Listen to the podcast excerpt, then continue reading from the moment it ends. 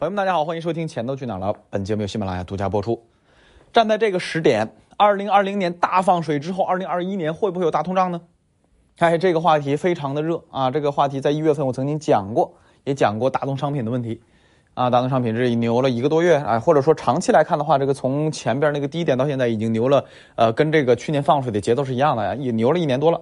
但今年咱们股市反应的更加强烈一些，或者去年的最后两个月到现在。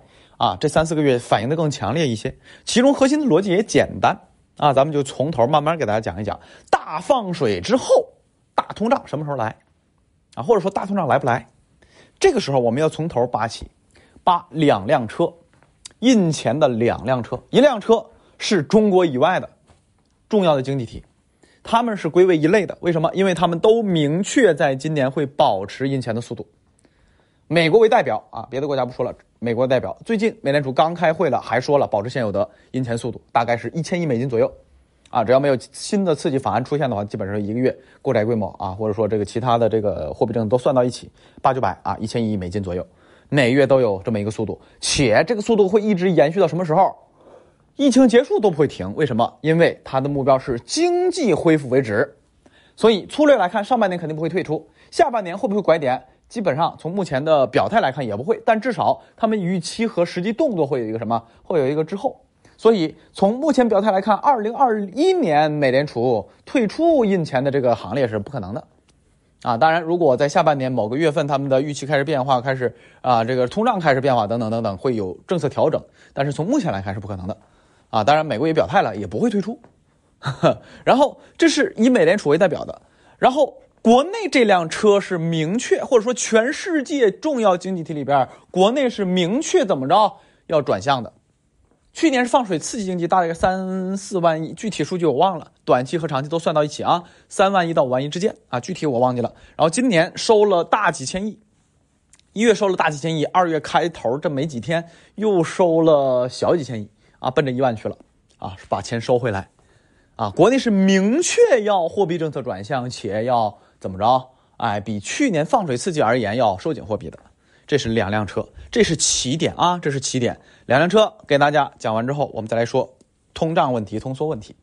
先说通缩，通缩好解释啊。什么情况下会出现通缩？我们把时间拉回到去年三月份，或者说去年二季度啊，三四五，甚至三四五六。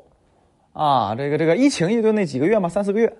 拉回到当时那个节点，如果当时经济停摆，啊，各国政府，甭管是咱们自己还是老外，各国政府保持原有货币政策不变，不放水刺激经济。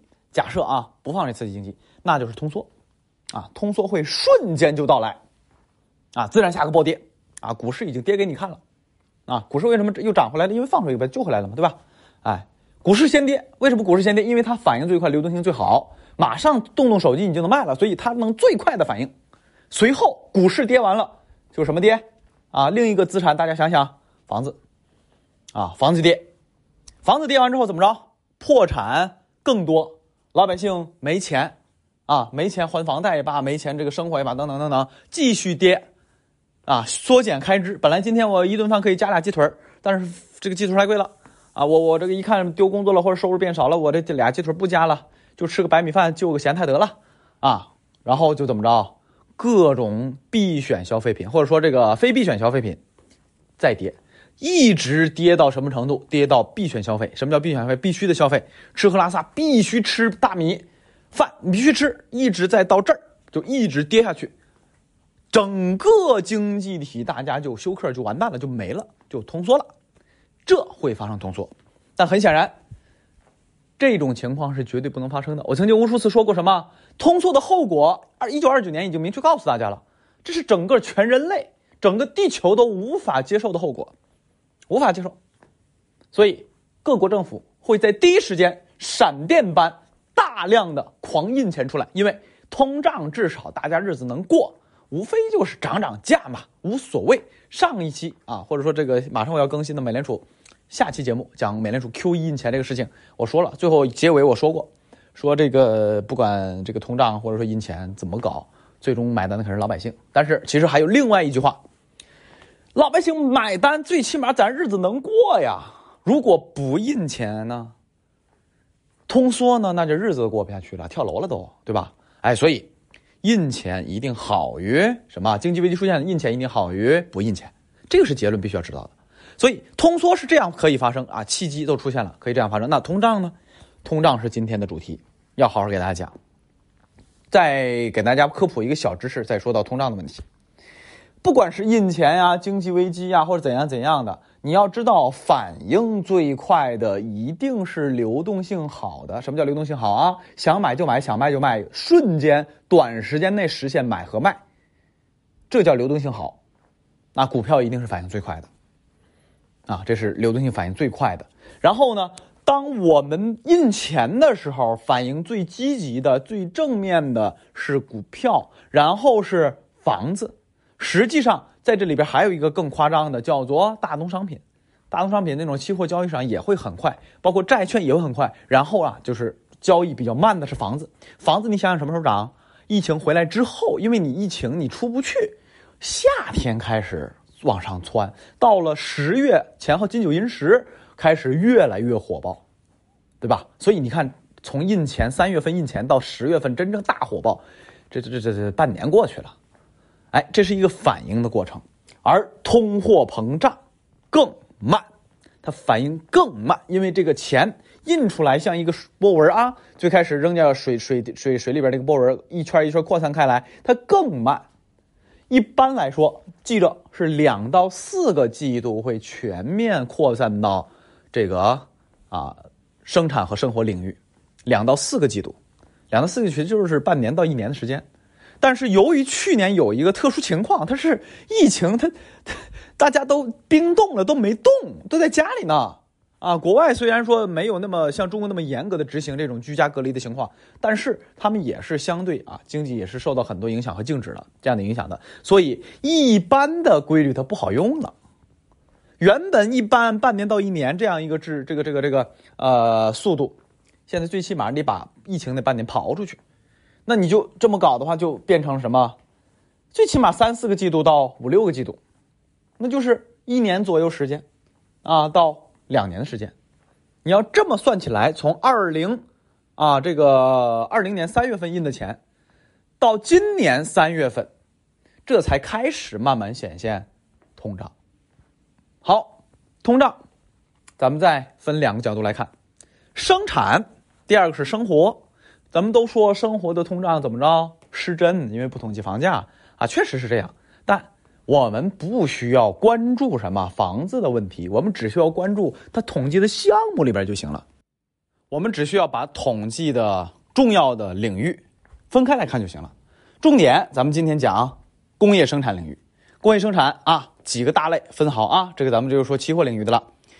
原油是工业的血液，也有说是大宗商品之王的啊。单管怎么着吧，我们就把原油单拎出来，因为原油太重要了啊。除了原油，你们家汽车能跑，机器能跑，还有一个关键点是什么？是化工。很多化工，甚至是百分之八十的化工的原料要从原油里提炼的，所以原油特别厉害。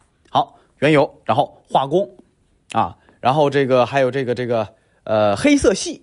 钢铁、煤炭，这都是黑色系，然后还有有色系，有色金属，啊，然后还有贵金属，钯金、铂金、黄金、白银，啊，还有什么？还有农产品。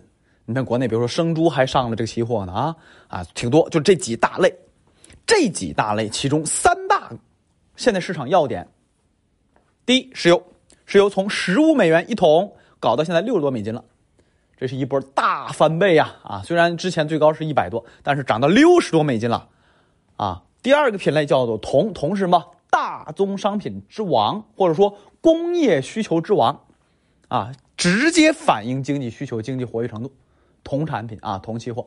还有一个最近比较热的叫做白银，白银有一个特殊情况，工业需求和之前的产能之间有一个巨大缺口。前些年白银的产能是越来越少，越来越少，几乎算了一下，每年少百分之二。